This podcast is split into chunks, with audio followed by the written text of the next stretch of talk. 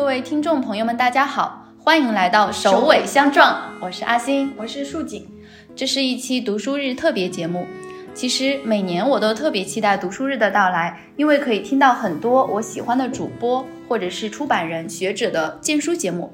每年的这天，我的书架都会再一次大大的膨胀。那今年我们终于拥有了自己的播客，也终于可以创造一期属于我们，也属于我们听友的节目了。这次我们以我和书籍的故事为主题，面向听友群发起了一次征集，想从普通人的视角出发，共同探讨人和书的关系。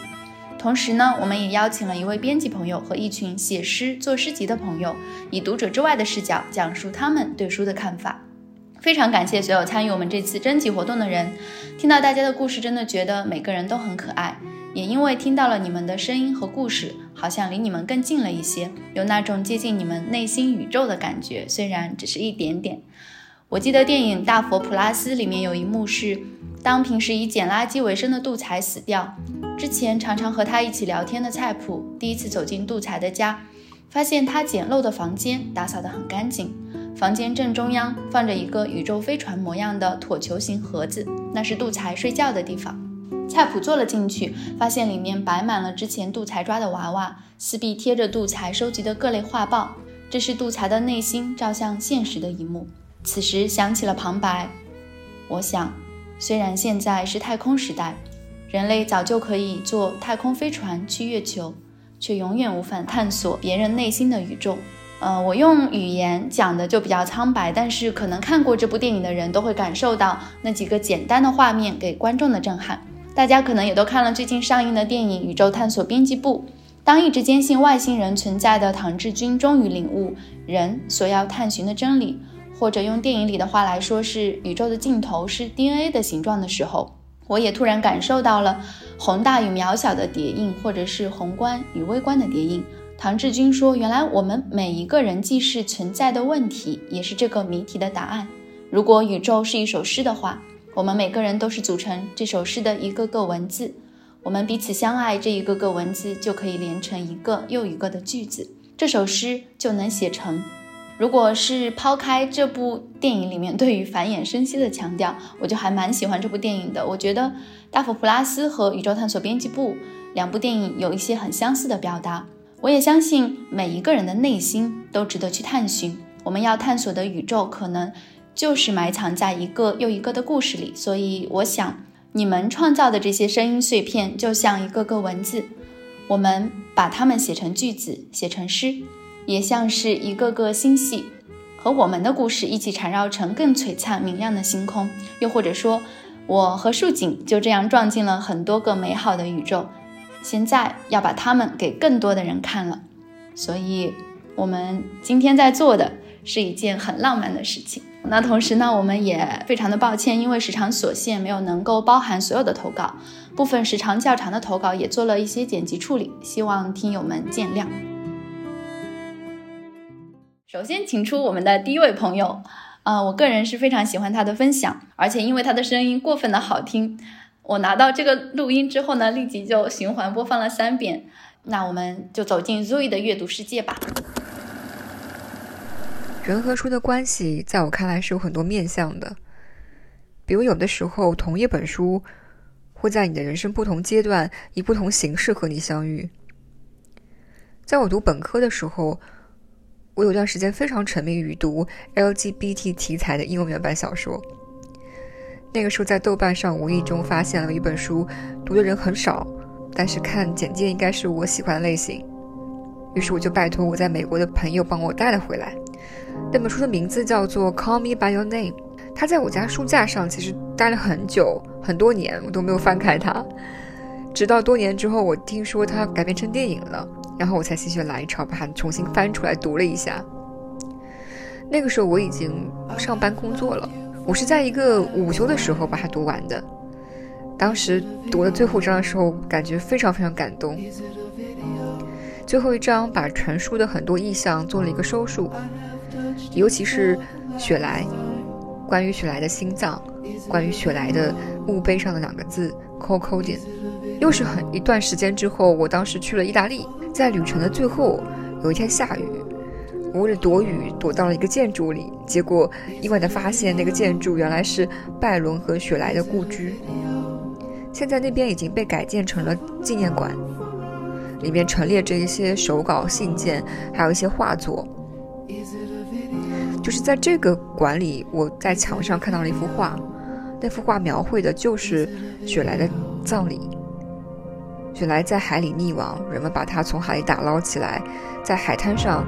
举行了火葬。这个场景曾经在书里被反复的提及。书的主人公伊利欧曾经幻想着用手伸进火里，把雪莱的心脏捧起来。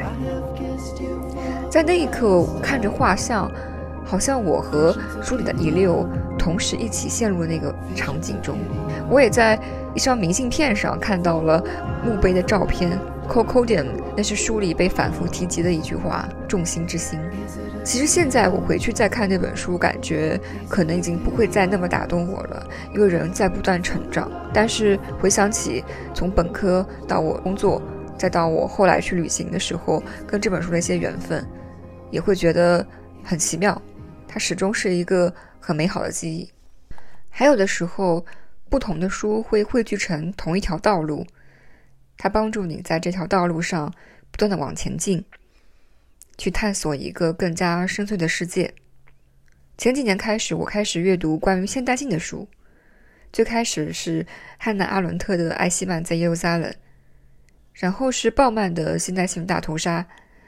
再之后是福柯的《规训与惩罚》。那这些书就构成了一个序列，它帮助我去重新反思什么是现代性。我们总觉得很多事情是理所当然的，比如技术发展会让我们的生活变得更好，比如说历史是在不断前进的。但是这些书告诉我们，未必如此。我们为了生活的便利，我们为了技术的革新，在不断的牺牲掉我们的一些东西，而这些代价我们是自己感觉不到的。这些年有很多困惑，很多问题。经常会浮现在我脑海里，隐隐的觉得这些问题可能背后都有一个更高层面的事情，在把它们联系在一起。这些书共同带给我一种新的视角，我开始逐渐触摸到那个更本质的问题的形状。还有的时候，书可以是非常纯粹的对未知的期待。其实，我觉得很多喜欢书的人可能都有同样的感受，每次在一本书读完。然后你要去想你下一本要读什么书的时候，都会有一种非常期待跟兴奋的感觉。你当然会跟朋友抱怨说：“哎，我都不知道我要看哪本书了，我这本也想读，那本也想读，我不知道选哪一本。”但其实这是一个非常甜蜜的烦恼。每一次翻开一本新的书，你都感觉在跟一个未知进行对话，你会觉得很期待它能给你什么。这种惊喜，其实，在现代社会已经很难再。遇到了，因为我现代社会是如此的确定，我们如此的确定我们会得到什么样的感受，会得到什么样的娱乐，而阅读总能带给你一些新的东西。尤其是以前我在 Book Depository 上买书的时候，Book Depository 是一个英国的购书网站，它的奇妙之处是它它没有邮费，但是它是没有追踪系统的，你完全不知道你的书到了哪里。所以你下单之后，就像在等待漂流瓶一样，你等十天、二十天、三十天、四十天都有可能。我记得有一次我下单了一本小说，然后我等了很长很长时间，中间几次的周转、波折、退单，然后重新下单。等到我终于收到它的时候，那天我超级的开心，感觉自己要飞起来一样，那种雀跃的心情，我至今都印象非常深刻。当那本书后来被证明就是普通，就是我觉得很一般吧，但是那种期待的感觉到现在我都记得。这种期待，这种未知，它带给我们一种呃对生活的期盼。还有很多时候，书可以成为一种抚慰你的力量。二零二一年底的时候，我那时候因为工作的关系开始失眠，然后因为失眠开始有一点焦虑症。当时我在读的书叫《Say Nothing》，就是什么也别说。那这本书讲的是北爱尔兰暴动的那段历史，情节非常紧张，人物冲突非常激烈，所以我当时每次读的时候，我都非常的焦虑，最后就不得不停止了。这件事本身就带给我一定冲击，就是我会觉得，我如果我连书都读不进去，那这个一定是一个非常不好的信号。后来随着这个精神状况逐渐稳定，有一天我发现，我坐在书房里面，随手拿了一本书，然后读两个小时。那本书叫《Carol》。其实回头会想，《Carol》这本书也没有非常的惊世骇俗的好看，但是当时是非常实在的被安慰到了，被抚慰到了。书里 Teresa 跟 Carol 两个人发生这个冬天的爱情故事，跟书外这个冬天我的故事互相有了一个奇妙的呼应。我感觉就好像我融进了书里的世界。同时，能读进书这件事情本身就代表着我已经走到了一个比较好的轨道。等到情绪状况更加稳定，我又重新鼓起勇气去读了《Say Nothing》，什么也别说。有一段时间其实是比较逃避这本书的，会重新回想起那个不好的一段日子。但是真的读完之后，我觉得非常非常推荐。就是阅读本身，它是一种非常私密行为，它带给你一种安全感。带给你一种被包容的感觉，就像那 B 站的纪录片说的那样。但是还有书籍，是的，但是还有书籍。如今这两本书都还在我的书架上，每次看到它们，我都会回想到那段日子。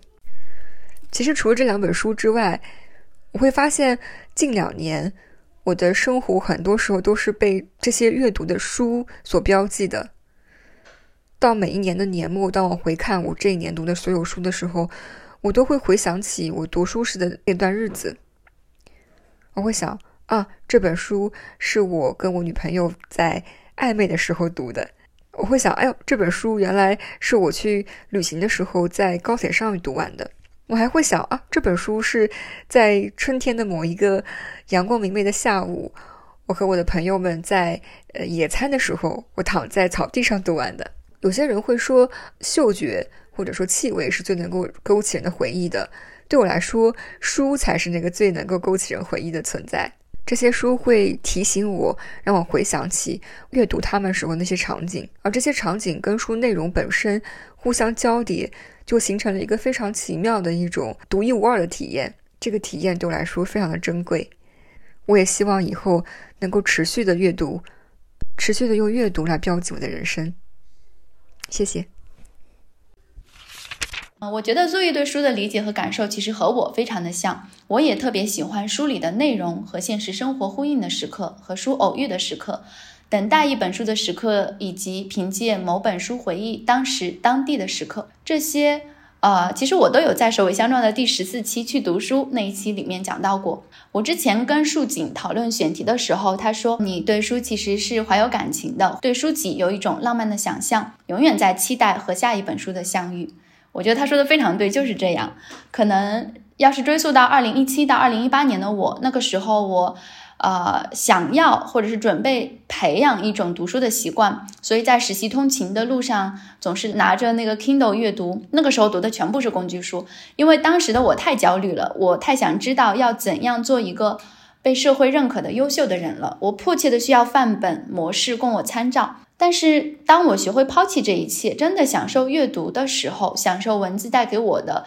情感震荡之后，我觉得我才是真正的理解了阅读。关于 Zoe 的分享以及阿星他自己的体会呢？嗯，其实我有两点比较有共鸣的地方，就是关于 Zoe 的分享里面，他提到了很多跟现代性有关的理论类的书籍，以及他后面也讲述了啊自己在英国的某一个购书网站上。购买书籍之后，要经历很多很多天之后才能拿到书的这种不确定感，嗯，都是让他在这种呃确定当中去寻找不确定的这种惊喜。这个也是我跟阿星都非常有共感的一个地方。嗯，然后第二个我们说的是，嗯，当我们感到焦虑的时候，可能我们会去阅读。我觉得这个对于我来说，就好像是在内心有一些不确定的声音的时候。或者是感到焦虑的时候呢，文字本身能够让我安定下来。嗯嗯。所以这么来看的话呢，阅读它好像是可以把它浓缩成说是在确定中寻找不确定性，然后同时又在不确定性中给我们带来确定。啊哇，这个总结，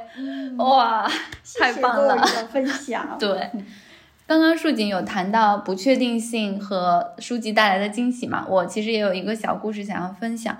有一次我听了跳岛的一期节目，那一期是包慧仪和方商阳他们在聊诗歌，里面就讲到了包慧仪的一本书，叫做《我坐在火山的最边缘》，我一下子就被这本诗集的标题所吸引了。然后傍晚的时候，我就去到图书馆的诗集的那个区域闲逛，随便走到了一排书架停下，结果一眼就看到了这本诗集，所以我就毫不犹豫地接走了它。我就觉得这个就是好像是被命运选定的时刻一样。虽然我后面就只是零星的读了十几首诗，然后就到了还书的时候，但是那个相遇的瞬间，我觉得就会一直的留在我的心里。嗯嗯，就好像你上一秒还在，呃，翻看某个。许久不见的朋友的朋友圈，然后下一秒突然他就出现在我眼前，对，太巧了。是的。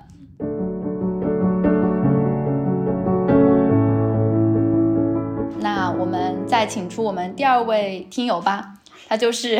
我们的欢乐听友牛牛。我觉得自从认识他之后，我的日常生活里就多了很多的快乐。那让我们来听听他和人生的故事。Hello，阿星树景，首尾相撞的听众朋友们。还有我自己，大家好，我是牛牛，很高兴今天能够参加这一期读书活动。首先要表达一下对二位主播的喜爱之情啊，我是真的很喜欢，嗯嗯，两位主播的声音和内容啊，非常的治愈，感恩感恩有你。今天在这里呢，想要分享的图书是路遥的人生。其实关于路遥的话，他应该是我为数不多的。所有作品都阅读过的一个作家吧，因为以前我们家里面有他的全集，而且他写的作品基本上都是在改革开放那一块时期的作品。那大家比较熟知的作品有《平凡的世界》，而我以前的话看过他一些自传性的呃叙述吧，大概也对他的那个成长经历有一定的了解。按照年龄来算的话，他应该是我爷爷那一辈的人了。就是看他那一代的经历，就会让我去联想到我爷爷那一代的年轻人是如何，就是在那个时代的洪流下去奋斗，然后去过自己的人生嘛。其实也可能是因为在初中时期阅读到了跟路遥有关的一些作品，所以我的。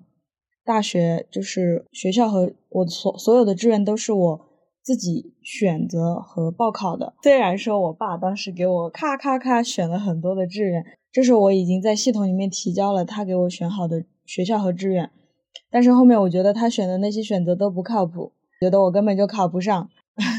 然后我就自己去把那些志愿都全部改成了我选的学校，一分都没有浪费的进入了我。的本科学校和我的那个专业 很险很险。如果我初中时期没有那么密集的阅读路遥的作品的话，我可能对就是黄土高原那一块，就是山西跟陕西嘛。虽然路遥是陕西人，但我最后去的是山西，可能就不会有那么大的好奇。其实相对于《平凡的世界》来说，我更喜欢《人生》这一本书。这本书的话，它比较薄，而且我感觉。它的主线其实也是在说一个关于选择的事，就是这本书的开头写了一句话，写的是：人生的道路虽然很漫长，但紧要处常常只有几步。啊，这熟悉的东亚的制造焦虑的氛围就已经来了。事实上，第一遍看这本书的时候，应该是初中的时候，那个时候只是接受了一个故事吧，然后就是会对北方有一点。的好奇，所以我经常开玩笑跑到山西去念大学，就是因为自己喜欢吃馒头。但是呢，第一遍的话，可能就是接受呃价值观的过程吧。然后第二遍的话，我我应该是在二一年的十月份重看的这本书，我那段时间开启的重新阅读的呃这么一个过程。然后我第二遍看的时候，明显就没有像以前一样对这本书有那么的推崇了。但是我当时是说不上来为什么感觉没有那么喜欢这本书，而直到这一次呢，我就又重新看了一次，就发现好像经过这两年的构建自己的价值观，可以说出那么一点点不适的地方了。第一句话虽然很漫长，但是紧要处常常只有几步。我感觉不管做什么样的选择，嗯，承担那样选择的人都是个人。那紧要处只有几步的意思是，一定要走在就是那种世俗上的道路上的成功，才算是走对了那那几步紧要处嘛。对于个体的感悟来说，我就感觉可能没有必要那么焦急吧，太紧绷了。其实我也能理解，毕竟那个时候是呃，这本书主要写的是改革开放的。那个年代嘛，也就是上世纪八十年代左右的年轻人的呃生活，还有他们周遭所处的世界。那个时候的年轻人，尤其是那个时候的知识青年，一方面他们的思想是进步的，那一方面他们有可能要回到自己的老家，老家是一个相对来说道德观念要陈旧一点的地方，他们自己的一套那个。运作方式一直在维持着，就感觉是一件很痛苦的事情，会有两套价值观在拉扯。那在这个重新阅读的过程当中呢，是能够感觉到自己一步一步在变化的。就这些变化，感觉也像是通过同一个文学作品也好，或者说同一本那种别的类型的书籍也好，然后去感受到的一些在不同时间点对同一件。事物的体会吧，我是觉得这个过程很有趣了，嘿嘿。最后呢，就祝首尾相撞越来越好，做大做强，哦耶！我们只听到他的声音，也能够感受到牛牛选手的巨大能量。嗯，对牛牛来说呢，《人生》这本书影响了他高考志愿的选择，似乎在某种程度上也指引了他命运的走向。但是当他成人并经历了很多，又看到了这本书里时代的局限性，有一种他走在了这本书前面的感觉。那其实我也想问一下树总，你的人生之书是哪一本呢？嗯，很遗憾，对于我来说呢，我其实暂时没有找到属于我的人生之路啊，人生之书。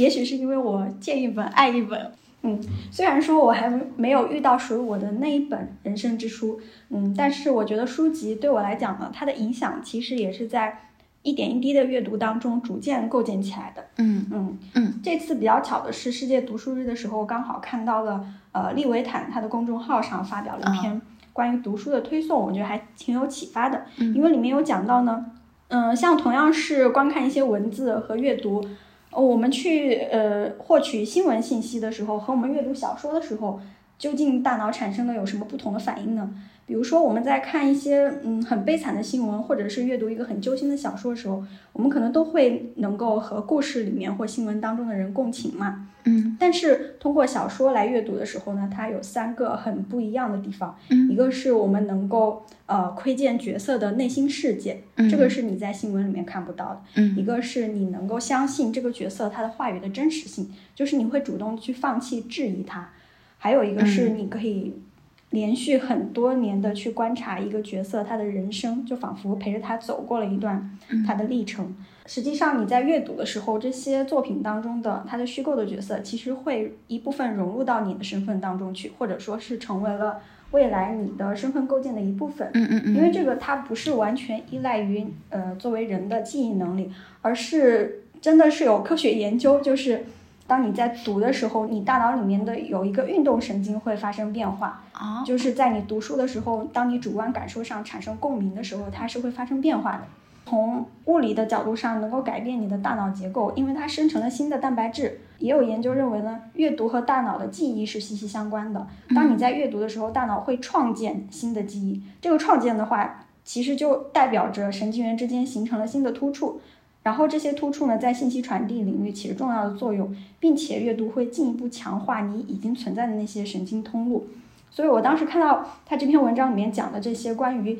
呃，你在阅读虚构作品的时候的这些大脑发生的变化的时候，我就在想啊，原来我们我们有时候自己会提到的，就是我们在看一部小说的时候，仿佛真的跟他经历了这些事情一样，它是有一定的科学道理的。对，所以我觉得。嗯，即使没有这样一部人生之书，但是如果我，呃，因为在遇到阿星之前，其实我之前节目里面有讲过，我是看虚构类的作品很少的一个人，嗯，然后也逐渐的开始接触小说，从短篇小说入手，嗯，呃，所以现在也会逐渐的体会到这种虚构写作的魅力。那我觉得可能在这样一点一滴的过程当当中，即使我没有碰到那本书，或者是说不定某一天真的有这么一本书，它能够一下子点亮，就是我好多神经的通路，哇，那也会是一种很棒的体验。对对，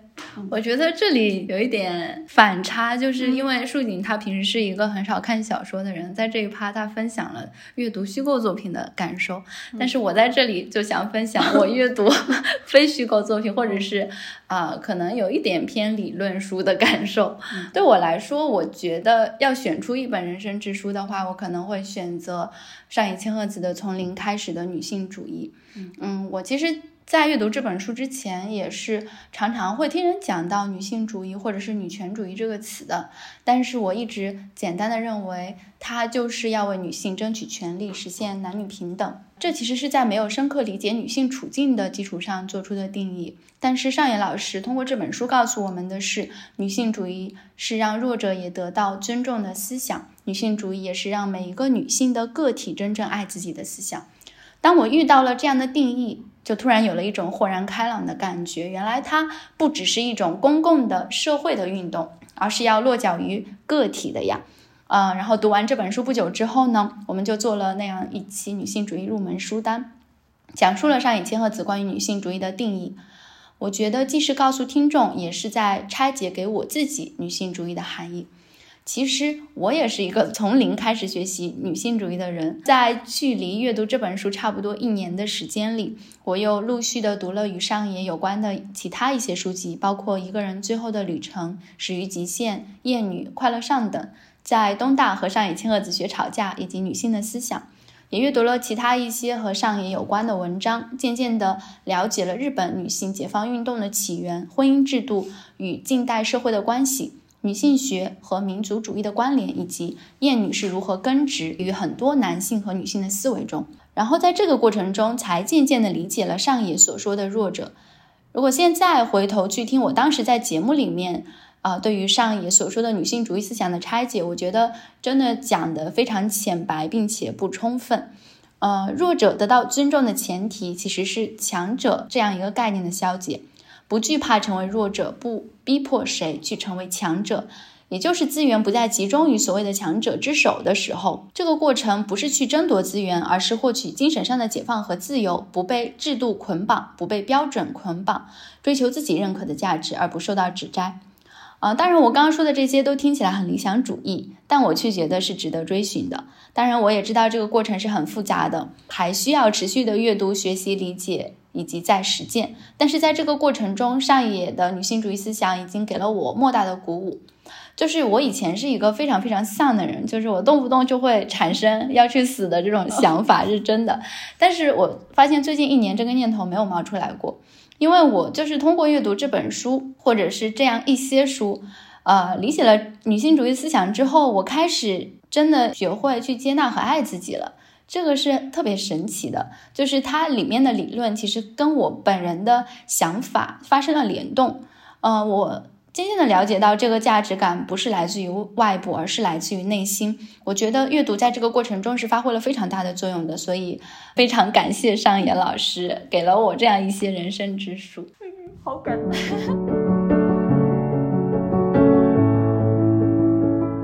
这里不是啊，讲到女性主义嘛。其实之前在宁宁写给我们的邮件里面，她说很开心我们这么年轻就有接触到女性主义的思想。嗯，但是我们在这一次听众的投稿中，就发现了一位更加年轻的时候就了解了女性主义思想的女孩，她叫做明天。她分享的是她和那不勒斯四部曲的故事。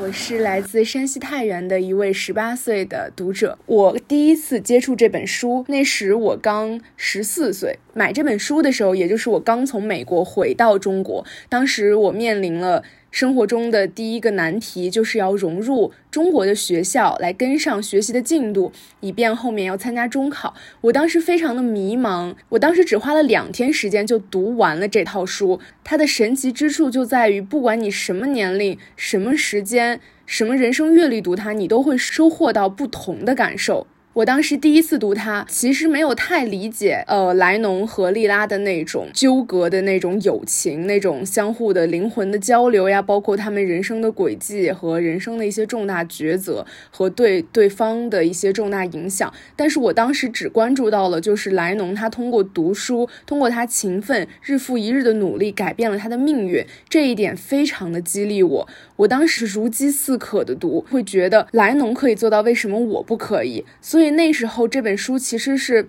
激励了我去好好的学习，激励我去提升自我。第二次读这本书是高一的时候，学习部分其实我是没有很在意的。是那一次读的时候，我是着重看。莱农和莉拉的友谊，包括当时中国的各大网站 App，比如说小红书呀，呃，微博上都激起了很多对他的讨论。然后二零年的时候，HBO 也发了《我的天才女友》的第一季，当时也是在思考莱农和莉拉他们俩到底是就是具体是怎么样的人，他们的友谊为什么能这么的震撼？因为和我其他接触的女性友谊的书不同，就是我们以前也看过什么《七月与安生》什么的，但是她就是总说啊，女人的友谊就是围绕。爱情啊，围绕一个男人，就是非常的 drama。但是这套书里没有，就是他们俩他们的友谊牵扯了太多，牵扯了那个时候的时代，牵扯了阶级，牵扯了政治、经济、文化，包括他们自己对自我价值的实现和救赎。我每次都觉得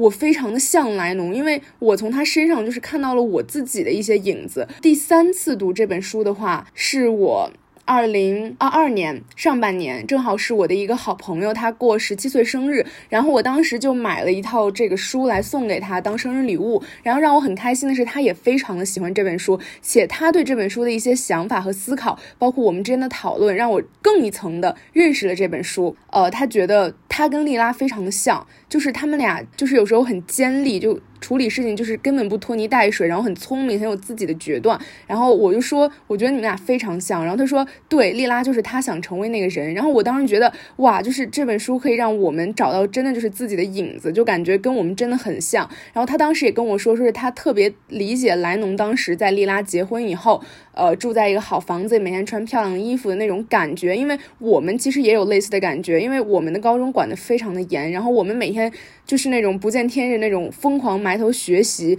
其实是不知道自己的未来在哪里的，就是可能会听说啊我们要考好大学类似的话，但是我们未必会真正的达到自己的预期，反而像莉拉那种就是呃提早就有一个能看得见的未来，我们就会觉得。其实非常的羡慕，可以就是非常快乐、很自由的活着。他觉得安东尼奥是最爱莱农的，这个我也是之前一直忽略的。因为我们读这本书的时候，都会被尼诺·萨拉托雷去吸引住眼球。因为谁的年少不会遇见一个非常惊艳的人，可能会惊艳你一生？但是。他这么说，让我就是开始关注一些安东尼奥呀，像恩佐这些，呃，可能没有占很大戏份，但是也非常非常重要次要人物。然后我发现埃莱娜·费兰特她特别厉害的一点，就是她作为作者，她虽然是这本书有主人公有次要人物，她没有说是一个群像，但是其实她非常像一个群像，因为她已经把二战后的意大利，在法西斯，在什么黑手党，在各种的这个。影响下，然后城区里的人民，他们的一个众生相，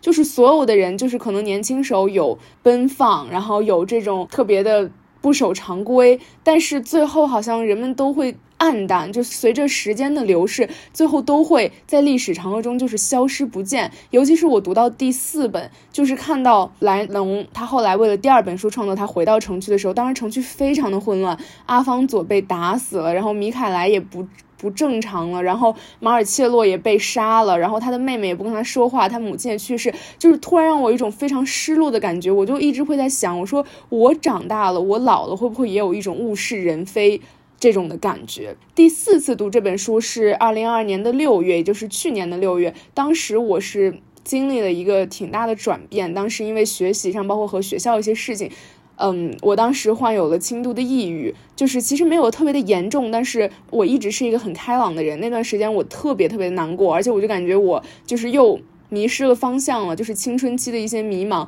然后我当时就急需一本书、一套书来重重新激发我对自我价值的肯定和以后路的这种探寻。我又选择了《那不勒斯四部曲》，因为真的就像我之前说的，它每一本书、每一次读，这种感觉都是带给我都是焕然一新这种感觉，我都会很开心，就是感觉我又挖了一层宝藏。这次我关注到了就是它的时代背景。就是我发现他是在讲二战后的意大利，然后我也去做了一些政治、经济的这些背景调查，然后我发现艾拉娜·费兰特真的特别棒，就是他这种写法。就是他其实没有刻意的着重会写那个时代环境，但是通过莱农和莉拉这种生活的生活中发生的事情、遇到的人，包括他们从小就在城区的索拉拉兄弟，就是他最后说的非常好，就是即使我们没有故意的去接近他，但是我们一想，索拉拉兄弟已经占据了我们整个生活，就这个让我印象特别深。而且我通过这本书，其实我是了解了当时的时代风貌的。然后这一点就是和《平凡的世界》不太一样，他讲的也是时代与人物的故事，但他主要讲的是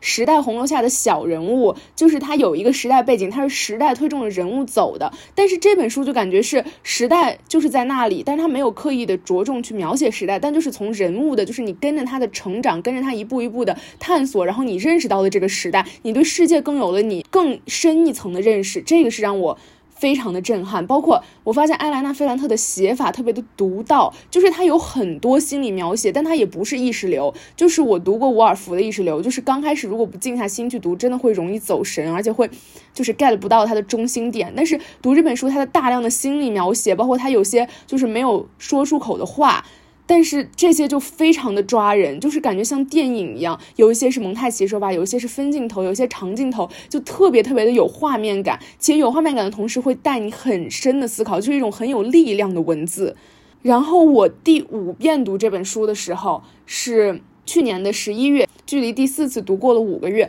然后当时每天就是同样面临着托福。学习的压力和高考的压力，我也是觉得非常喘不过气来，所以我就又一次读了《那不勒斯四部曲》。这次我的感受主要关注在女性主义和两性关系方面，因为我新晋成为了一名女性主义者，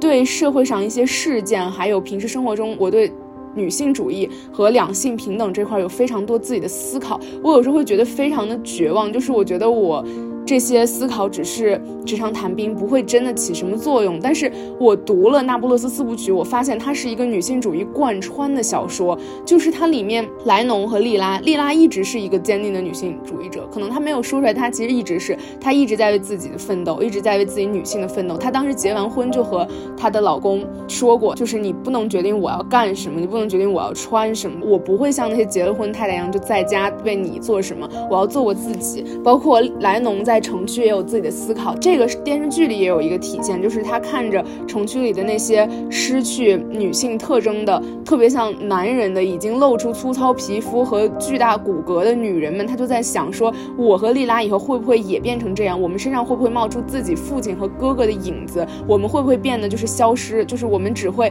和孩子大叫，然后我们的头发盖满了灰尘这一种。我当时真的就是。特别有感触，周围有特别特别多的人，就是年轻时候非常的。呃，风华正茂，但是老了以后，尤其是女性在三四十岁的时候，我们对中年女性的刻板印象就是她们已经呃失去了自己原有女性的一些美丽，她们失去了对美的追求，她们每天只剩下就是对丈夫的抱怨，对这个家庭的一些呃操劳，然后人们还会说啊，四十多岁女的就不能打扮得很好，就应该人老珠黄，这些不是他们的错，这些其实是社会环境包括各种因素叠加起来对他们造成的。损伤过，然后我就跟自己发誓说，我以后绝对不要当这样的人，我要一直保持对美的追求，我要一直做我自己，我就是我，我不会属于任何一个人，而且我非常喜欢我女性这一身份，我也会充分实现它的价值。那不勒斯四部曲对我的影响真的太大了，等于它贯穿了我整个青春期，从十三岁、十四岁到现在十八岁，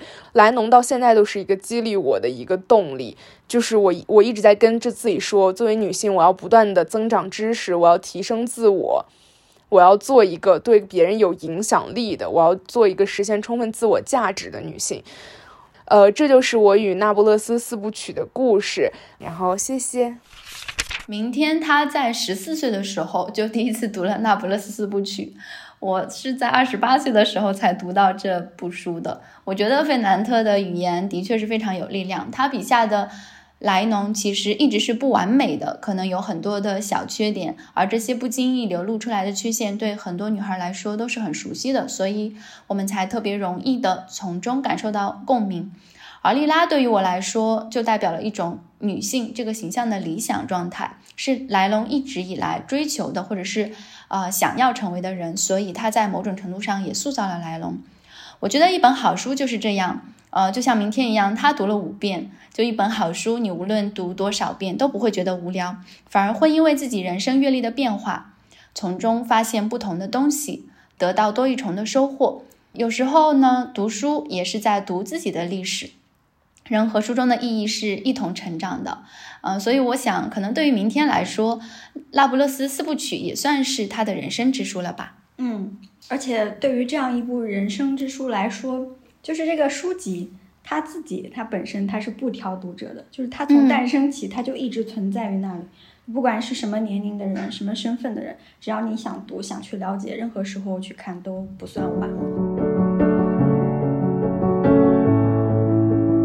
其实我们刚刚的这样几位听众呢，都是分享了他们跟单个的书籍的故事，就是和一本书啊可以产生很多浪漫的故事。那如果这本书还可以。从一双手抵达另一双手呢？啊，那我们的第四位听众就想要讲述他和学生之间的赠书故事。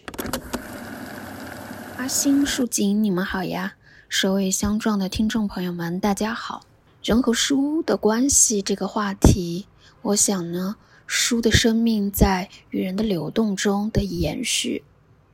我是一个高三的老师，压力大是我工作中的主旋律。也有很多做的不好的地方，也受到过学生的不友善对待，但其中有一件呃体验感很好的事，是一个和书有关的故事，我想分享给大家。起因是高一一次月考后，我的临时起意，然后坚持了两年。我当时想奖励每一次考试的第一名同学一本书，它不是新的书。是我读过的旧书。我有一个阅读习惯，是我会在开始阅读一本书的时候，在首页写下开始的日期。那学生他收到这本书，也写下他阅读的时间。一本书在时间的河流中生生不息。从我的角度，当时想要送读过的书作为奖励，是为了反向 push 我自己持续阅读。以及送出去的书，或许包含了我对学生的印象以及期许。奖励的时候，我会在班上简单说明我为什么喜欢这本书，为什么送给他这本书，以及希望感兴趣的同学去读这本书。比如有灵性的女孩子，我送给她过《万物有灵且美》；有批判性的女孩子，我送过《西西弗神话》。有反思性的男孩子，我送过《荒原狼》。我真正很喜欢的书啊，常常送出去以后，我自己呃重新又买了收藏。从学生的角度，为了这一次分享，我有跟学生 update 他们的阅读经历。其中有一个男孩子说，他高一收到的奖励是阎连科的《我与父辈》，他读完了以后很喜欢阎连科的叙事，把他带回了书中的年代。他也回忆，当时收到书会让他更有学习的动力，因为他期待下一次还要考第一，然后他可以收到什么书。还有一个女孩子让我印象深刻，高一结束的时候，分班考试后，她去了其他班，在新班级交的一次周记里，她写道：“她很喜欢我，很努力想考第一，收到我的书，可惜刚刚考了第一，她就离开了。”他的新老师，我的同事呢，把他的喜欢和心愿跟我说了以后，虽然他不在我的班了，我也请同学带给了他属于他的奖励。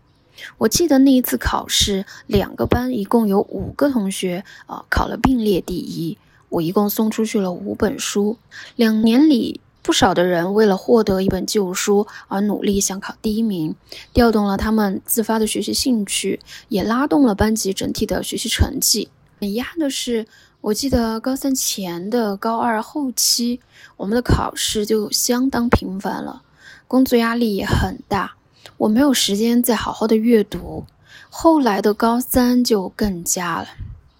阅读是我很大的精神出口。但是被工作时间和压力倾压，我也不想为了奖励而送书，活动就被我终止了。希望未来还能和社会相撞，持续阅读，持续生长，不断探索。我听到这个故事的第一反应就是特别的感动。嗯，我感觉到书通过赠与收。这样的两个动作完成了在人和人之间的流动，而这种流动是一种彼此交流、互相理解的可能性。而且二手书它是有温度的，正是我们的听众华莹所说的那种生生不息的感觉。我就开始回想自己的经历里有没有类似的赠书和收书的故事。然后发现其实还挺多的，就瞬间感觉到自己也是非常幸运的。我最初有印象的作为礼物收到的书，其实是在高中时期有两次，一次是呃栗子送的《苏菲的世界》，还有一次是柚子送的《荷包里的单人床》，他们俩都是我的高中同学。另外一次印象很深的是在二零二零年。呃，这一年是我人生中特别不同的一年，因为我裸辞了，也是我收到书最多的一年。我的好朋友妮妮就送了北野武的小酒馆，呃，一九八四和常识与通史。H 君有送设计之书、伟大的艺术家和时装设计给我。嗯，爽姐她也送了色彩的秘密生活和秩序之美。因为那个时候我是比较沉迷于艺术和设计的，他们送给我的这些书有一部分看掉了，但是大部分还是没有看。呃，这样盘一盘的话，就觉得还是很对不起他们的。那我送出去的书呢，也是作为礼物去流通到我朋友手中的。我去年有送小静静两本书，一本是乌红的暴击，一本是刘瑜的可能性的艺术。没想到，就是这本可能性的艺术，在我送完之后就买不到了。啊，这个是我个人的一些经历。如果是从首尾相撞的角度来说，其实我们也有过送书和收书的这样一种经历。我们有收到过编辑老师的书，也送给过我们的听众书。而也是因为收书和送书，我们也结识了几位非常非常好的朋友。就是这么看来，不管是送还是收，都是一件非常快乐的事情。在听了华影和学生们的赠书活动之后，我首先想到的是。嗯，最近发生在自己身上的一件有趣的事情，就是我和办公室的一位性格比较可爱的同事，我们之前的话关系就算比较好的那种，但是一直缺少一种私底下的那种秘密的连通的感觉，就像我和阿星的这种地下组。那么我们的发生转变的契机呢，其实就是在某一天，他拿着好几本大部头的书过来，很兴奋的过来找我。嗯，因为可能因为之前我们有聊过书籍的推荐，以及在图书馆办理借阅的这些事情，所以他应该能感觉到我可能会对这个话题比较感兴趣。然后他也是一个分享欲很旺盛的一个妹子。嗯嗯，他过来给我看的时候呢，他就说：“你如果有感兴趣的书，你就挑一本走。”然后我就从里面借了一本，呃，叫做《改变一切》。气候危机、资本主义与我们的终极命运这本书，嗯，然后但是这本书实在是太厚了，目前我还没有勇气读下去。嗯啊，我拿到这本书之后呢，我我就说，那你看看你能从我这里拿走什么吧。当时的我呢，在办公室里面没有留下任何我私人的书籍，对，所以说我实在没有办法了，我只能从抽屉里掏出了一本还没有拆封的。用典这本书，嗯，手手动自动消音了，呃，然后但是他也很欣然接受了，他说，嗯，刚好可以最近学一学相关的理论呢，于是我们这个秘密交换书籍的活动就达成了。然后这个关系的微妙转变，我觉得挺有意思的，就是，嗯，它有点像两个人在办公室里面暧昧，从暧昧发展到办公室恋情的那种微妙的感觉。我不同意，而且这个对于我自己来讲，有个啊很有意义感的事情呢，就是，嗯，在之前的话，我会特别把自己的办公区域跟我的私人空间割裂开来，这也是为什么我的办公桌那里。唯一的私人物品可能就是卫生巾，除此之外就没有任何的跟生活相关的东西了，更别提自己的书籍了。然后现在我在那件事情之后，我好像对这件事也没有这么的执着了。然后现在我的办公室的书架上也会有各种呃买来的书、借来的书，反正各种乱七八糟的书籍吧，对，就是看起来跟工作没什么关系的书籍，但我觉得也挺好的，嗯就是有一种这个办公桌变成了我自己的空间，带上了我属于我自己的标记的这种感觉。嗯，那其实，在准备这期节目提纲的时候呢，我有读到过一句话，也想分享给大家。呃，这句话来自麦克的书啊书，他说，或者好看的书评其实都不是书评，只是读书的与书中人擦肩而遇，冲口而出惊呼啊，是你那份惊喜。我们这次也特别开心，我们的常驻嘉宾宁宁也参与了我们的读书日特别活动。那让我们来听听他阅读的故事吧。世界读书日又到了，我是一名普通读者，也是一个图书编辑。图书于我而言，就像是一位长久陪伴在侧的老朋友。嗯，我的生活当中方方面面都有图书的参与吧。今天很想跟大家分享一位这两年对我影响很大的作家。嗯，他也非常像我一位远方的老师。嗯，他的文字和他长久以来的阅读与书写的实践，对我都产生了非常大的影响。嗯，他的名字是唐诺。我想具体跟大家推荐他的书呢，就是《阅读的故事》这本书，在他的作品序列当中，可能属于一个我觉得是亲和力稍微强一点的，因为他迄今为止可能比较集大成的作品是《尽头》。这本书啊，四十多万字，读起来的话稍微有点困难，所以想跟大家推荐他另外一本叫做《阅读的故事》这本书，大概是二十万字左右，读起来相对呢要简单一点，但是他的很多观点呢都融汇在这本书当中，我觉得是一本阅读唐诺的入门书。其实这本书的目录就列出来。说太忙了，没空读书怎么办？书读不懂怎么办？第一本书在哪里？童年和中年分别要读什么？但是它并不是一本嗯科普类的教你怎么读书的书，它很少就是就事论事的这种答疑解惑。唐诺总是会在他的文章里夹带很多的思考。而且特别喜欢将他思维的轨迹、思考的过程呈现在他的文字当中。它往往会由阅读一事辐射到政治、经济、文化的各个层面。他不打算，也不提供简单明了的答案，只是将自己的困惑和盘托出，邀你共同探索。每当你有所领悟，刚想大呼“原来如此”，才发现他又拐上另一条路，带你领略新的风景。刺激你生发新的困惑。唐诺的眼里没有到此为止，问题勾连着问题，思想连接着思想。一个章节乃至一本书的结束，也许正是新的困惑与思考的开端。啊，那回到首尾相撞的提问，有关人与书的关系啊，唐诺在阅读的故事里也提到了。他说：“跟你的书保持友谊就够了，友谊真的是比恋爱远远宽广而且精致的情感。”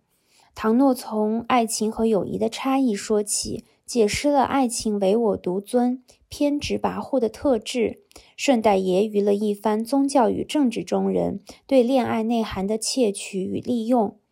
相形之下，友谊则淡然、包容、持久得多。而阅读作为生活常态，需要一种松弛、自在、开放的心境。在现实生活里独来独往，有时。不免显得有些冷漠的唐诺，在书籍世界里却显得亲和力十足。他对书籍与阅读的热爱，遍布于《阅读的故事》这本书的字里行间。那一个个朴实的问题，像是一个书虫发自灵魂深处的热切呼呼唤。他恨不得将自己的所学、所知、所思倾囊相告，亲自领着我们走进那个打动他的美丽世界。像导游一般不厌其烦地如数家珍。他说：“我渴望有些好的名字、好的话，不断会被看见，放一个叮叮作响的美丽声音，在也许哪个人不经意的记忆角落里，就像太多人为我做过的那样。我希望我的书写有很多可能的岔路，有列维斯特劳斯所谓的洞窟。”或可让某个人如爱丽丝般摔进去，惊异地发现自己到了一个更美丽，而且根本不是我提供得起的世界。在阅读的故事里呢，还有一段话也是非常打动人心的，就把它作为这次推荐的结尾。在这道书籍铺成的永恒困惑之路上，你虽一人踽踽独行，但前方极目之处，永远看得到远远走在你前方的坚定人影。你甚至认得出来那是谁，那些都是你最尊敬的人。你很荣幸能和他们居然真走在同一条路上。感觉到芸芸世间，你有朝一日没想到可以和这些人成为同一个族医，问同样的问题，被同样的好奇所召唤。这不止让你感到安慰而已，你简直忍不住的觉得光荣与雀跃。其实宁宁已经在呃跟我们日常的交流里安利过很多次唐诺了。嗯，他的重读在咖啡馆遇见十四个作家和镜头这两本书也躺在我的书架很久了，但是还没有翻开。在世界读书日这天啊，阅读宁宁所推荐的这本《阅读的故事》好像是特别合适的。我也非常想在书里和唐诺并肩一会儿。我觉得这里宁宁用唐诺在书里写的一段话，让书的流动范围变大了。我们刚刚说的是人和人之间的流动，但即便我们。阅读的某一本书没有被赠出过，但是它流传世间的千册万册已经或者是正在被很多人阅读着，而那些和你共同阅读的人，正在世界的某一个角落和你共享着同一份的困惑与感伤、激情或欣喜。书真的是可以跨越时空连接情感的。啊，如果你听到了这里的话，也可以打开阅读的故事，微信读书就有，和我们一起在唐诺制造的这个分岔路里迷失一会儿吧。除了宁宁以听友的身份参与投稿之外，我们还邀请了一位编辑朋友，真正从编辑的角度来讲述人与书的关系。我们也是通过赠书这一美妙的事件相识的。他是给首尾相撞发合作邀约的第一位编辑，我们也第一次收到了出版公司的赠书，于是有了同意那期节目。嗯，那一起来听一听编辑眼中的书是什么样子。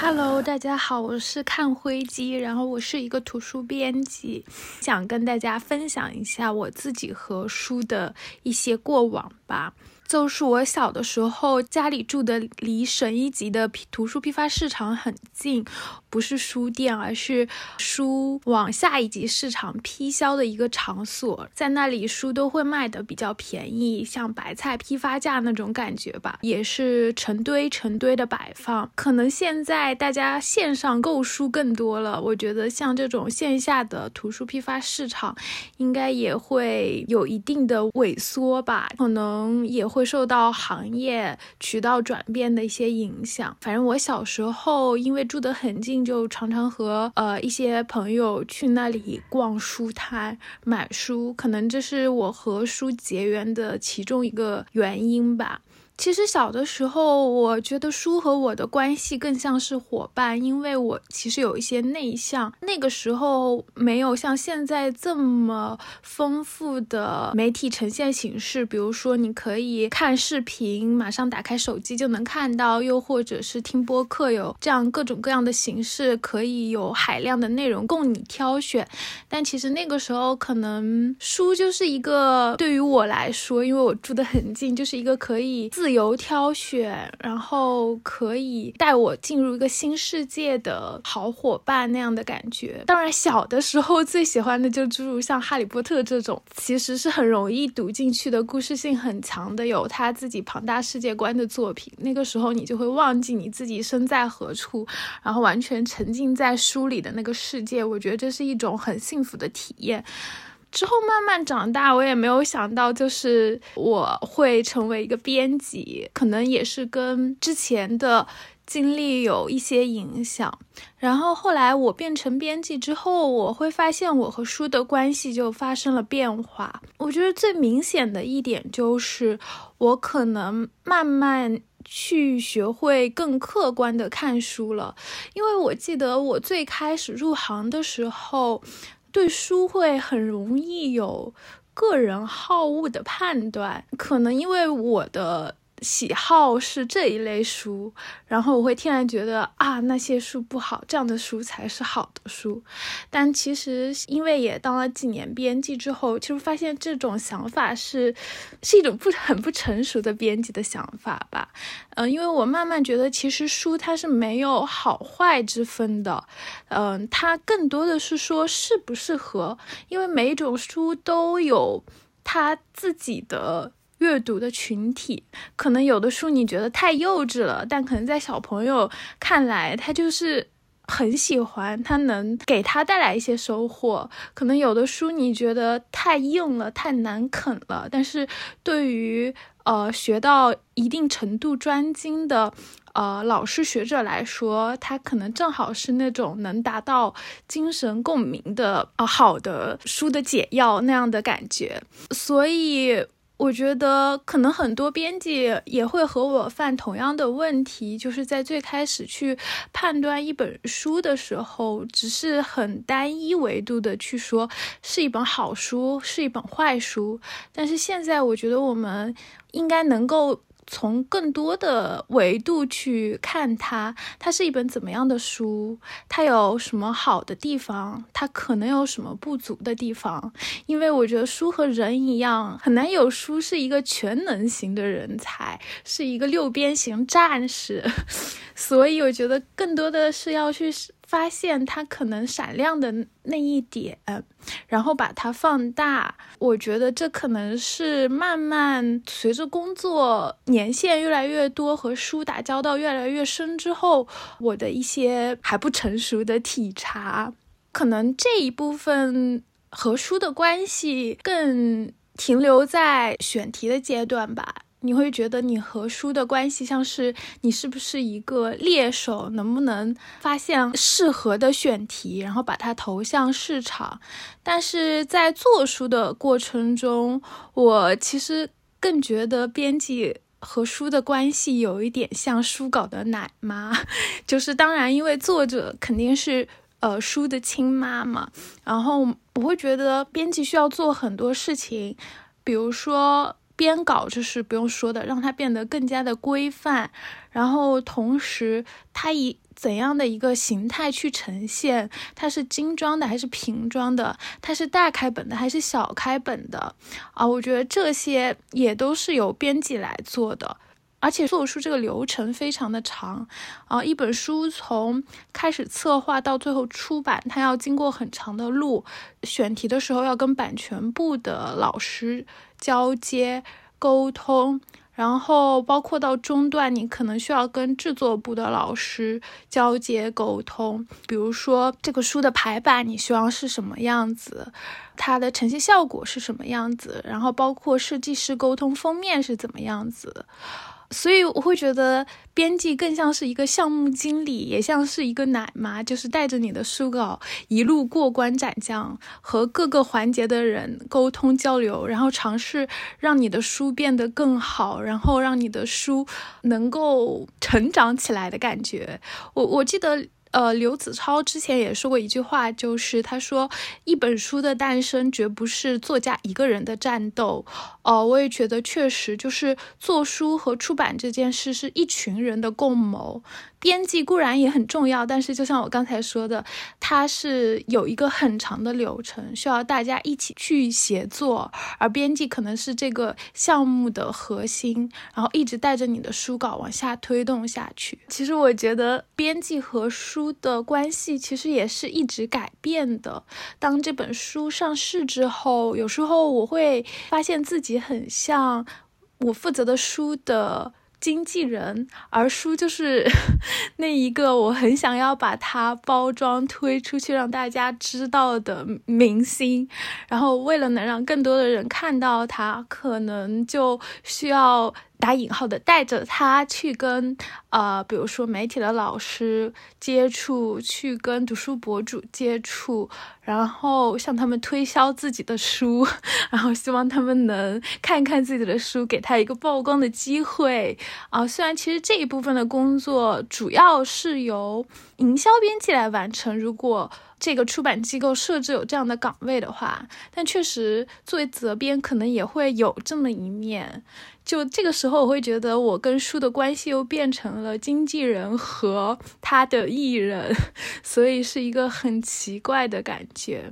大概可能我能想到的一些我和书的关系比较想要拿出来跟大家分享的点，希望大家。透过我这个不成熟的滞销书编辑的介绍，能够对编辑这个角色和书之间的关系，呃，能有更进一步的理解吧。好的，谢谢大家。其实看飞机编辑呢，他随着自己的成长以及角色的转换，他对书的视角也发生了很多变化嘛。嗯，尤其是他在一开始提到自己小的时候对于书籍的态度。嗯，就是你有没有想到你小的时候对书是什么样的？你小时候会有这么爱书吗？嗯，我觉得就是呃，有点。羡慕他，或者是怎么着，就是他们家正好在那个呃小书摊的旁边嘛，就可以获得很多低成本的书，或者是他小的时候就拥有了一种选书的自由。嗯，但是如果是我回想我小时候的阅读经历，好像都不是特别的愉快，就好像我觉得我现在都不太。能够读进去很多的名著，可能也跟我小时候的体验是有关系的。就是，呃，父母会强加很多名著的阅读的要求给你，然后当它变成了一种强制性的行为的时候，你就会开始憎恶或者是讨厌它。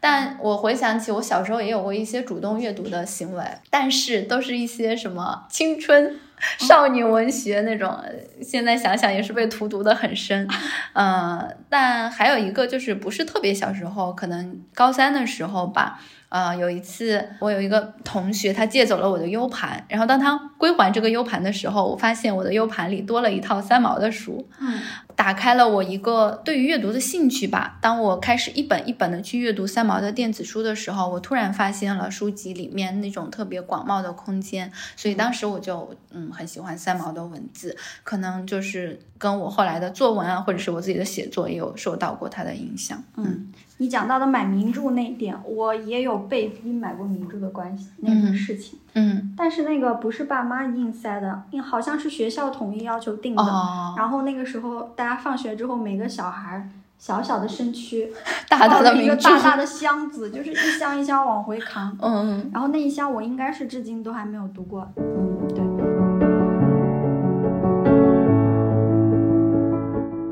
那康辉基老师其实是在出版公司做编辑，可能一本书的上市是整个公司发力促成的。如果是独立制作一本书呢？就在上周，我在昨日之海的听友群，就是真的是宝藏群啊，里面看到了一位朋友欧记发了一个关于他们自己的诗刊发售的链接，刚好我们当时是有想征集不同角色的人和书籍的故事的想法。也很想听听自己独立写诗、做诗集、发刊的过程和感受，所以我就斗胆加了 OG 的微信，邀请他来和我们分享他们团队的故事，以及他们认为的诗人与书的关系。大家好，我是 OG。大家好，我是英。呃，嗨，我是川。那川替我们介绍一下我们诗刊呗。二二年的十二月，然后我们三个就成立了一个诗歌小组，希望用实体书的方式，然后记录我们写作。第一期诗刊就命名为《A 安徒生的暗湖》，就是从 A 开始，用这样的方式吧把这个诗刊继续运作下，就是希望它能一直生长，然后处于一个比较自由的状态。去年的某个时间，突然我就觉得杂志特别的好，我就很想做一个杂志的东西，自己排一个杂志。然后就很感兴趣，自己我还之过去帮某个诗社排过一个刊本，然后就挺感兴趣的，用自己拍的照片自己去选，然后自己去拍，然后就跟川友沟通这件事。然后去年十二月吧，正好他们就来问说有没有兴趣一起做，我就说好呀。然后对，我们就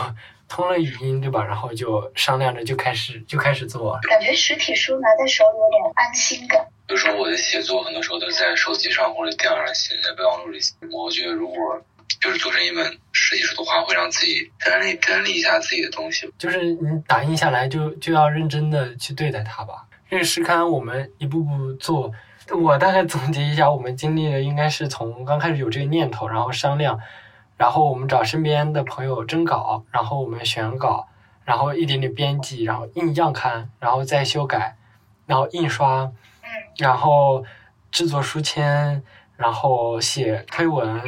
然后嗯联系一些书店，然后这个周末，曲川，你要不介绍一下我们要参加的活动？这个周末我们会在嗯杭州天目里到盐山河记，对，然后我们会集市，嗯嗯卖一下我们的这个诗刊，然后周边的书签，还有我之前一个诗社的一些嗯一些小册子，还有一些一些文创。这本诗集我们大概花了三个多四个月时间吧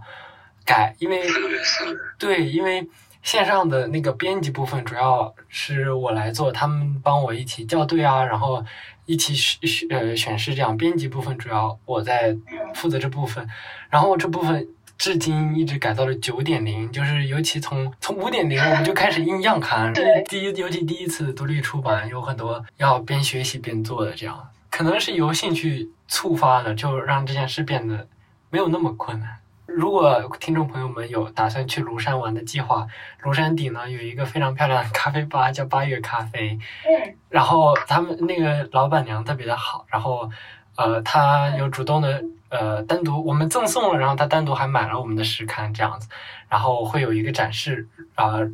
如果大家正好有计划去的话，可以去做一做。我在成都待了一段时间学法语的时候，我去了一家书店逛，然后发现一个男生一直在那个诗歌刊那诗歌的那个架子前面站着，我看了看，然后我就上去跟他搭话，我就说，呃，你是很喜欢诗歌，你写诗歌吗？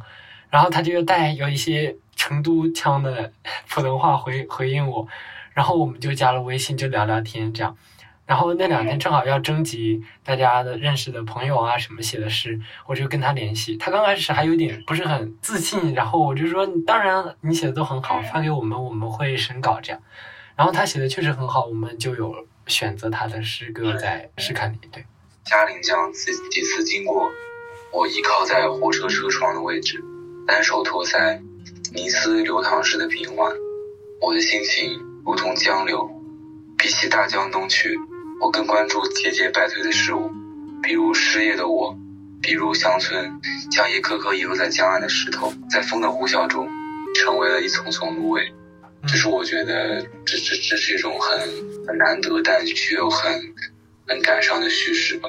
其实我前两年刚拿到我们的诗刊，因为我到处跑，刚拿到。然后那个诗刊我每次打开想看、检查一下什么的时候，都不知不觉又读了好多好几遍。就有一些诗歌觉得，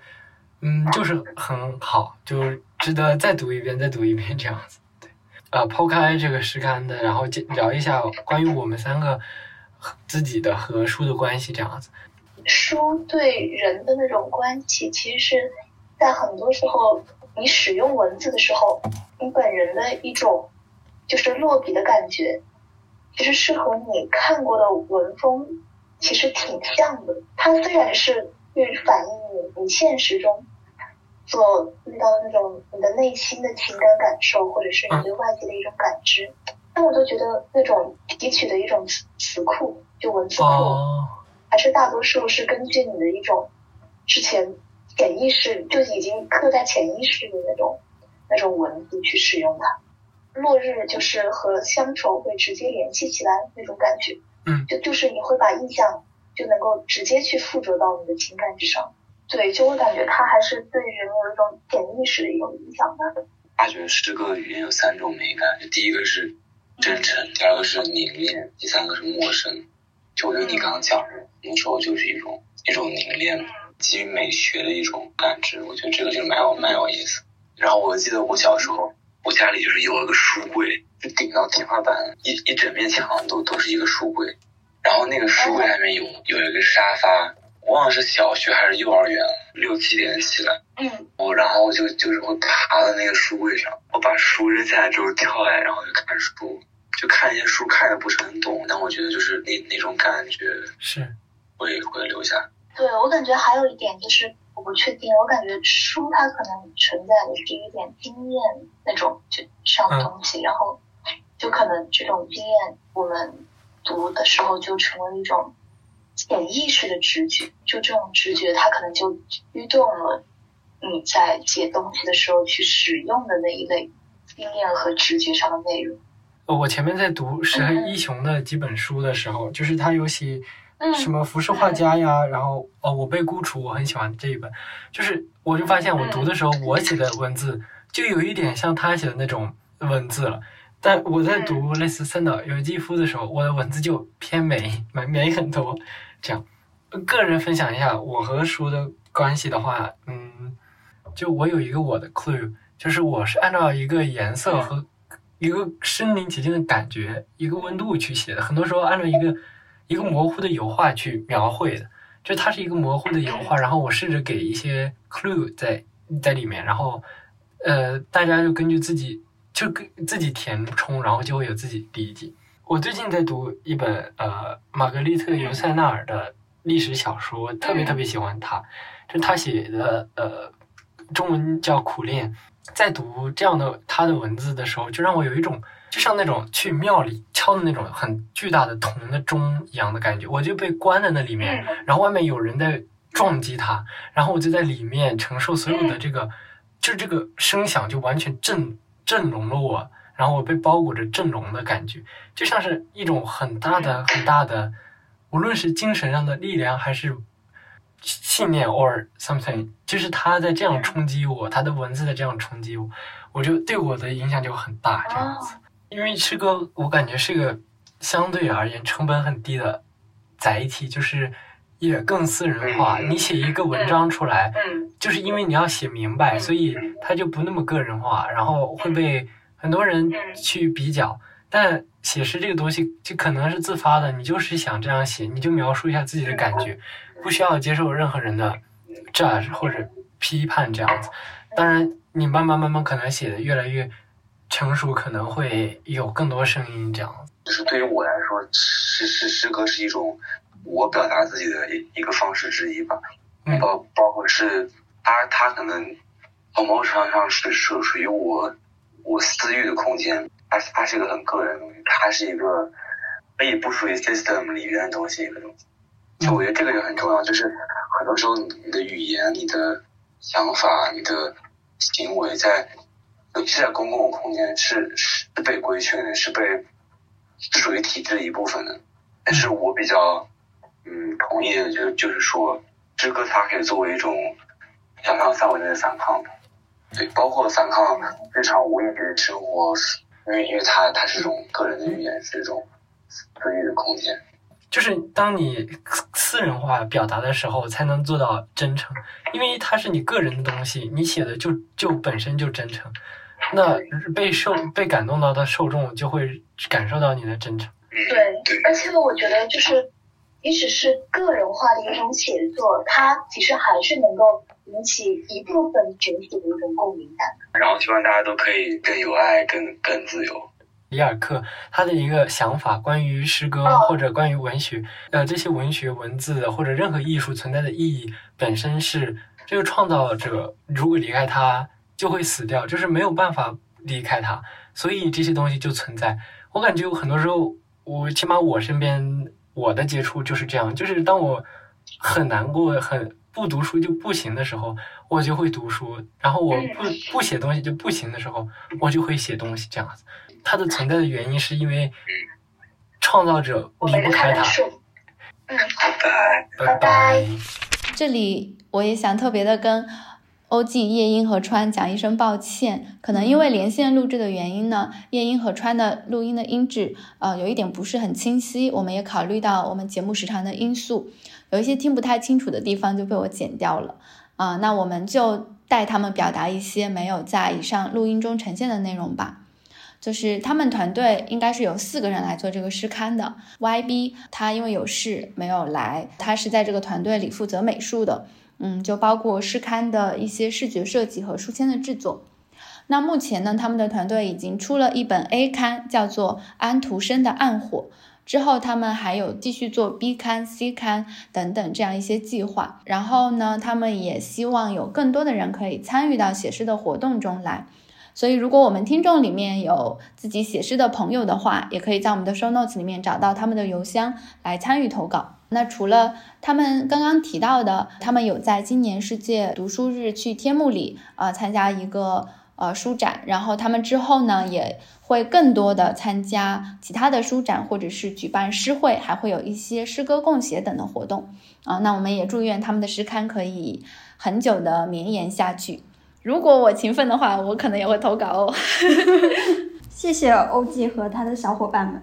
嗯，就是我也有看他们发诗刊的那个公众号的链接嘛。嗯，目前因为二零二三年的初刊已经发售了，然后他们当时的这个设计是想着每期诗刊的标题和头韵他们会按照字母表延伸下去，所以初刊就是从 A 这个字母开始的。然后初刊它那个封面设计很有意思。就是在田野景色上面有一群进食的小鸡，每个小鸡的旁边标着一个以 A 打头的词汇，比如肮脏的暗夜、昂贵的爱人。嗯，然后我觉得是，如果我在书架或者是店里看到了，一定会拿起来翻一翻的那种设计。嗯嗯，然后也希望，如果未来有机会去杭州或者是庐山玩的时候，有机会能线下摸到他们的诗刊。对，肯定是很好的质感。嗯。非常感谢以上参与投稿的每一位，每一个故事都特别好。在我们这次整理资料的过程中，啊，我在《阶梯与狂热》一部书籍文化史的序言中读到，我们本能的知道自己既喜欢无穷无尽的书籍，又喜欢意外收获的惊喜，所以我们酷爱徜徉于书店和图书馆中，让偶然发现的书籍解锁各种隐藏的自我。所以，我和树景也想各自分享我们和书籍所在的场域，也就是与书店和图书馆的故事。那刚刚阿星其实帮我们念了这本书里面的这句话，嗯，然后这个也特别有意思的一个点，就是我们前面也有说到书籍的流动嘛，嗯，那刚刚阿星念的这句话呢，就是我从图书馆里借来的这本书，我们打开序言之后，第一眼就看到了别人划线的部分，对，然后 就跟我们这个主题特别的贴切啊，这个也是那个。偶然遇上的一个特别美妙的瞬间。对，那我来讲讲我跟书店的故事吧。嗯，啊，谈到书店的话呢，我心里其实有一个非常神圣的、无可替代的存在。呃，如果是之前有关注或者是阅读过我公众号文章的人，可能知道，因为我提过太多次了，就是库布里克书店。它其实是和百老汇电影中心深度绑定的一个阅读空间。呃，库布里克书店的书籍是以人文社科、电影相关的图书和各类杂志为主的。二零一九年，我在深圳的库布里克买过一本号外。国内最早的库布里克呢，是开在香港的百老汇旁边，二零零一年就开业了。它的店面小小的，我和库布里克的首次相遇就发生在香港。啊，那是二零一八年的元旦。当时我和哇卡看完杨千嬅的演唱会，在漫游香港的时候，决定去电影院看个三级片，所以就去了百老汇。在等开场之前呢，就在那个小小的库布里克书店待了一小会儿。嗯，那里有非常非常多的香港电影的相关资料。我印象最深的就是它还包含了一个挂满了黑胶的小小的房间。那第二次和库布里克书店的相遇呢，其实也是二零一八年。但这次的地点发生了转换，是在北京，因为马上毕业，马上要离开北京了，呃，我就很想要多走几家北京的展览和书店，嗯，然后就辗转发现了藏在当代 MOMA 啊那个小区里面的库布里克，不规则的绿色书架非常有生机的陈列在它不大的空间内。那天呢，我是在书店里读了整整一下午的书，几乎读完了。呃，许鞍华说许鞍华这本书，获得了一次特别久违的沉浸式的阅读体验。现在想起来，那是一次彻底的被女性创作者的激情和勇气打动的经历。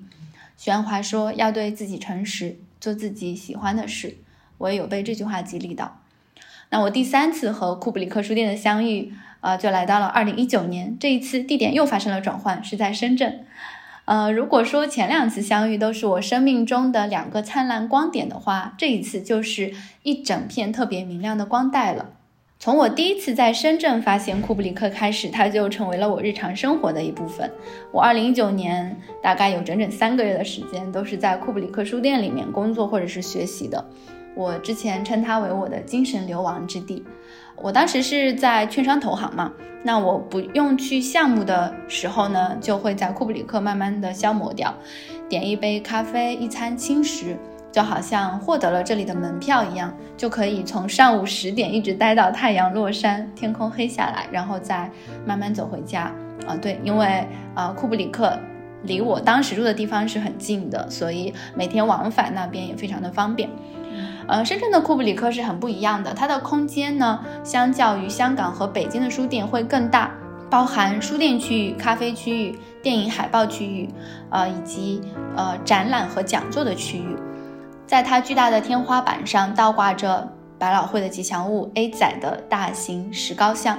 我常在的咖啡区域。嗯，会摆着一张一张的石头材质的小桌子，小桌子的中央，啊，都会掏出一个半球形的孔洞，里面种着多肉植物。因为我当时的工作时间比较自由，嗯，常常也能够抽出半个周三跑到旁边的百老汇蹭会员价十九块九的电影。嗯，现在回想起来会觉得可能再也不会拥有那个时候所感受到的那种自由了吧。然后在深圳库布里克的展览区域呢？我碰到过我们之前也在播客里提到的阿涅斯·论瓦尔达里面的啊胶片房间和发皱土豆的复制品，还有瓦尔达常坐的那把导演椅，啊，这又是一次被女性创作者感动的时刻了。库布里克的书店区域也总是被精心设计的，嗯，如果说你偶尔翻开一个试读本，就会惊奇的发现。哎，这里的店员已经早你一步的翻开过它，并且用一张便利贴写下了他和这本书的故事。我在库布里克阅读的故事并不多，呃，我印象里还记得的就是读掉过一本严明的大国志，一本山本耀司的自传，还有几首古川俊太郎的诗。其实我更常去的阅读场所是他旁边的诚品书店。当我在工作和学习比较疲累的时候呢，就去成品的艺术设计区域逛一逛。在成品，我遇到了安藤忠雄、坂本龙一和亚历山大麦昆，曾经为他们的创造而惊讶，也因此好像在身体里长出了做个艺术家的虚幻果实。当然，后来它就破掉了。我之所以在深圳的库布里克书店这里停留了这么久，讲了很多它的布局细节，是因为它已经不在了。嗯，然后深圳的诚品书店也是，他们都在二零二零年年底的时候落幕了，就是现在那里我也不知道是什么，就是没有了。但是在二零二二年元旦的时候，又发生了一件奇妙的事情。我关注的深圳库布里克这个死去的公众号，它发布了一则消息，题目叫做“万籁俱寂，只有时间响着”，他们来到了上海。也就是我目前所在的城市，所以我和库布里克有了第四次的相遇。我们也知道，二零二二年同时也发生了其他的一些奇怪的事情嘛，就是我们被困在了家里，所以一整年我其实呃也是因为他所在的地方离我住的地方比较远嘛，所以我就只到过库布里克一次。而那一次的体验是非常糟糕的，就是因为当时前滩太古里那边是刚刚开业，人非常多。我第一次去的时候就被库布里克店里面汹涌的人潮给推走了。然后到到了今年，就是某些周末，我就觉得呃特别想念他，就会一大早去到库布里克点一杯咖啡，再次的打开电脑开始工作或者是写作。当然，它的面貌变化了很多，就是跟深圳的那个时候很不一样。它的面积比深圳的库布里克小了很多，店员也都是新面孔。但是我好像终于在二零二三这一年找回了过去在库布里克书店的那份安心。现在我觉得唯一的问题就是它离我实在是太远了。嗯，这个是我跟他的故事。那安心讲的其实都是你之前在深圳的故事。对，深圳会比较多。都是我没有参与过的故事。对，就 我，因为因为它它是一个消失的事物嘛，所以就嗯，想让他们，他可以在大家的心里留下一个印象，因为你真的不会再见到他了。嗯，对。那我跟阿星在上海跟书店的故事，其实就要幸运的很多。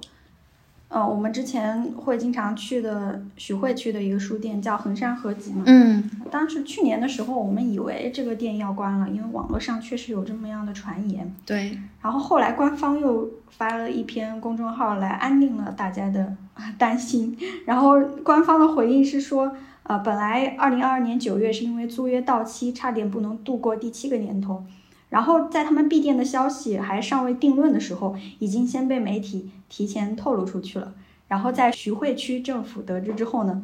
政府就主动牵线业主方，然后最终让衡山合集顺利的和他的业主续约。对对，我们当时在嗯，以为这家店要。关关店之前，我们还说要特地不要去看一看跑了一次呢。对的，嗯嗯，我再讲讲我跟图书馆的关系吧。嗯，好呀。我上学的时候，并不是一个特别爱去图书馆的人。嗯嗯，那我反而现在工作之后去图书馆变得比较频繁了。可能某种程度上对我来说，它是一个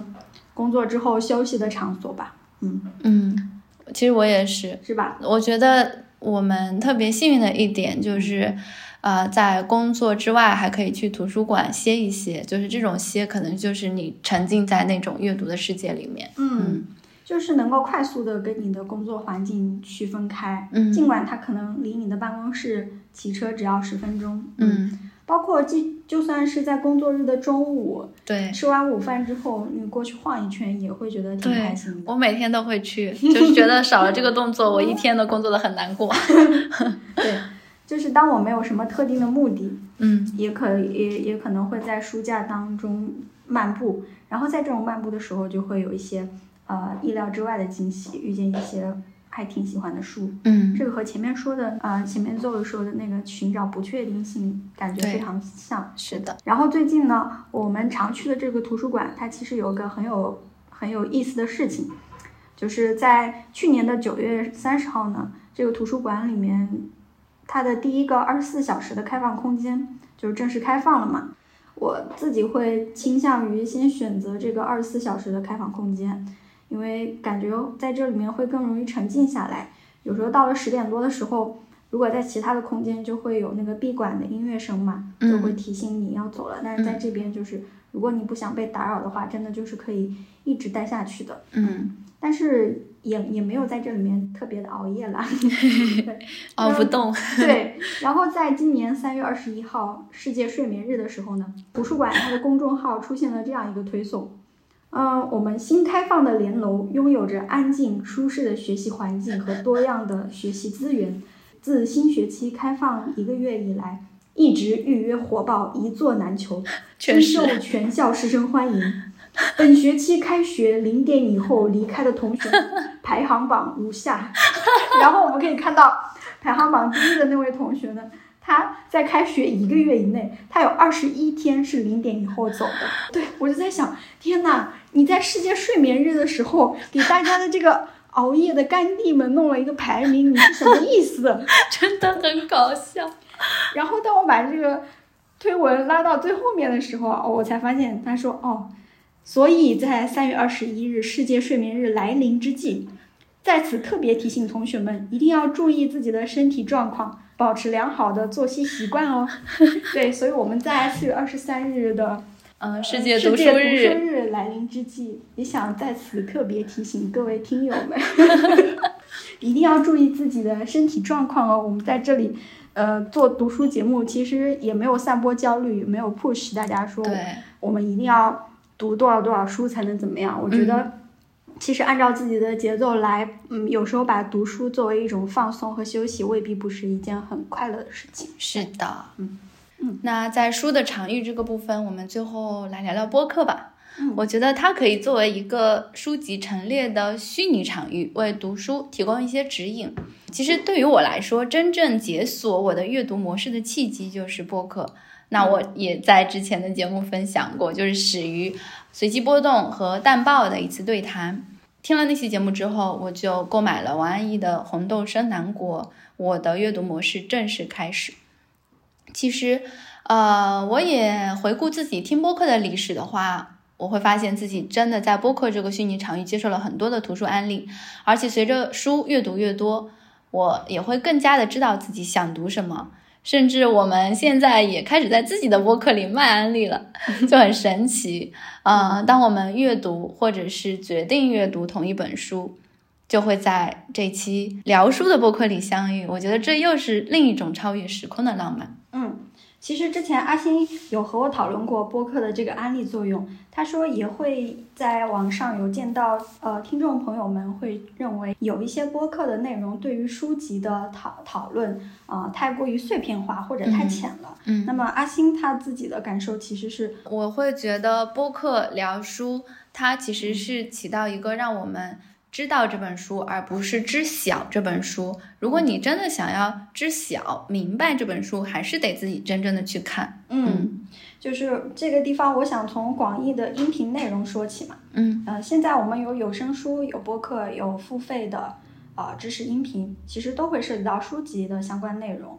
但是你从这些音频内容的具体定位来看呢，我把它大致分成三个部分，一个是拆书和讲解书籍类的节目，嗯一种是以阅读体验与文本分析为主的音频节目，我们可能更更通俗的叫它读书播客。还有最后一种是以社会文化作为泛内容，同时以书籍以及影音等作为载体的音频节目。嗯，我自己的理解，刚刚如果说有呃会有一些听众，他会认为自己呃对于书本的这种需求在播客内容里面没有得到满足，可能主要针对的是这第三种类型的音频节目。因为如果是将书本等内容作为载体来谈论话题或者表达观点的时候，确实会存在对某一本书浅尝辄止、很难深度展开的问题。这个时候，就像阿星说的，确实只能让听众去知道这本书，而深入的阅读还是得靠自己。这个话题其实又会让我进一步联想到拆书类的节目与读书博主的兴起。不可否认呢，拆书类的节目它也有其相应的需求和市场，有可能是出于需求方他自己的时间精力不够，而又想快速的获取信息。有可能是出于惰性，甚至有可能是出于对于知识海量知识获取的焦虑。那我们在听拆书节目或者关注读书博主时，可能会期待他们能帮助你快速的获取一本书的内容。那进一步的呢，在博主和节目之上，随着 Chat GPT 等 AI 工具的出现，显然这种生成式预训练的模型，它在对语言文字的处理和提炼、计算速度上面直接碾压了我们人类的大大脑。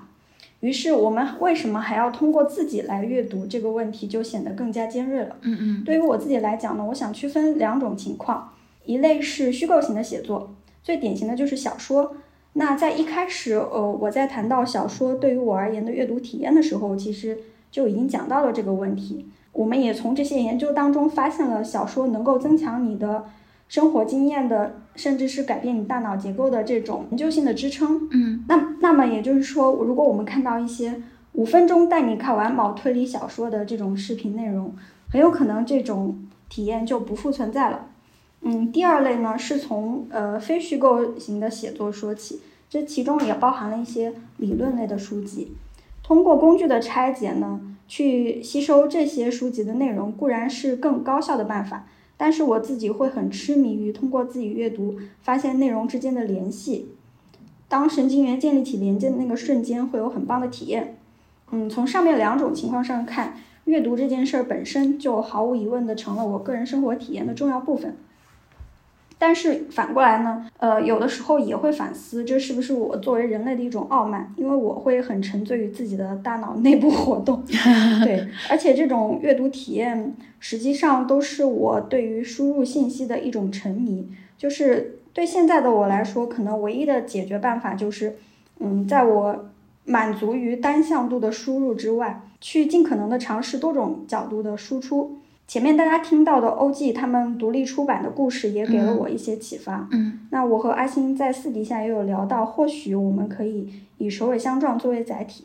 然后进行更多内容和形式上的输出。嗯可以不限于音频，未来也许我们还会拍拍照、画点画，也许能集合成一个册子。对，某一天呢，说不定我们的听友们也能在咖啡厅或者集市上看到呃看到我这些东西书，对，我觉得我们还是挺相信这个可能性的。嗯毕竟一年前的我们也没有想到我们自己的音频节目会更新到 快一年。对，对对，是的。那我们差不多收尾啦。嗯嗯，就回想我们当初开始做这个节目，我其实是真的想要探讨一下人和书是什么关系，或者是想要给人和书的关系一个简略而精准的定义，就是所谓的用一种论文的思维去接做节目，嗯先进行一些调研，然后得出一个结论。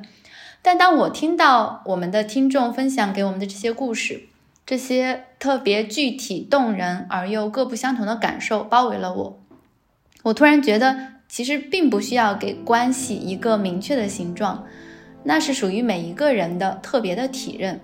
你在人生的不同阶段遭遇到不同的书，它可能给你答案，也可能制造问题；它可能带来抚慰，也可能造成痛苦。就这样，它推动着你某种观念的成型、破碎以及重塑。我记得之前有读过博尔赫斯的《小径分叉的花园》，里面有一个短片叫做《通天塔图书馆》。我们都知道博尔赫斯有一句名言，经常是被引用的，就是“如果有天堂，那应该是图书馆的模样”。嗯，在这个小短片里呢，博尔赫斯就描绘了一个无穷无尽的图书馆，它的空间陈列其中的书籍都是无限的。而人们一直在其中不停地探求那本自己的变白书，但这个追求终究是徒劳的。从宏观上来讲，无数人拼命探求的宇宙真理，从来没有人说清过，似乎是一种无意义。但是，如果我们回到个体的话，在这个探求的过程中，你和无数蕴藏在书中的先贤和经验对话，内心的宇宙却无限地丰盈了下去。博尔赫斯在这篇小说里写道：“我认为独一无二的人类行径行将灭绝，而图书馆却会存在下去。青灯孤照，无限无动，藏有真本，默默无闻，无用而不败坏。书的生命永远要比人长久。所以，如果你相信书籍，愿意将时间托付给书籍的话，我想它回馈给你的就是这样一种永恒的陪伴。”好，那谢谢大家的收听，我们下次再见，拜拜。